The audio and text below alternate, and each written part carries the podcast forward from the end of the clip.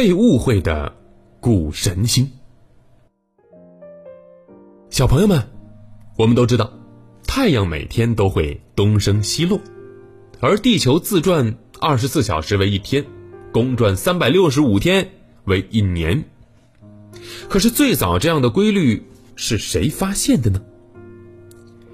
早在十七世纪初，德国著名的天文学家、物理学家、数学家开普勒就提出了行星运动的三大规律。他的理论在当时可以说是总结出了宇宙中所有行星运行的规律了。一七六六年，根据开普勒的理论，德国有一名叫做约翰提丢斯的中学老师，他计算出了一个数列。而这个数列恰好可以一一对应水星、金星、地球、火星、木星、土星和太阳之间的距离比例。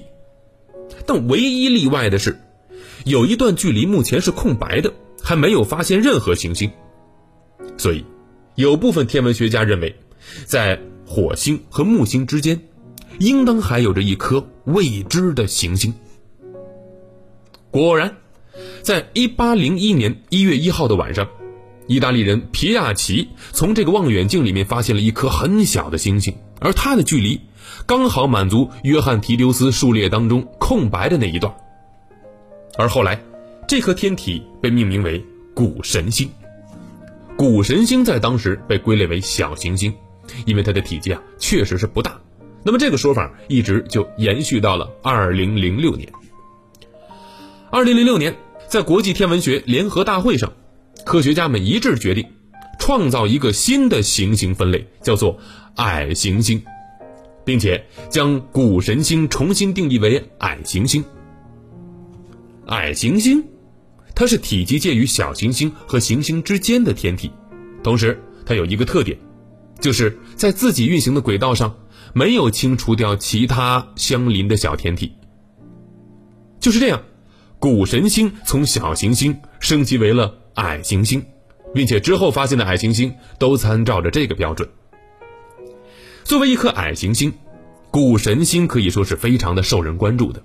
它是太阳系中最小的，也是唯一位于小行星带的一颗矮行星。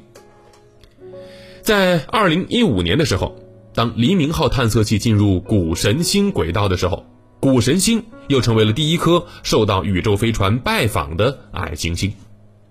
通过观测，科学家们认为，在谷神星上可能含有大量的冰层，而且在这冰层之下很有可能存在着液态水的内部海洋。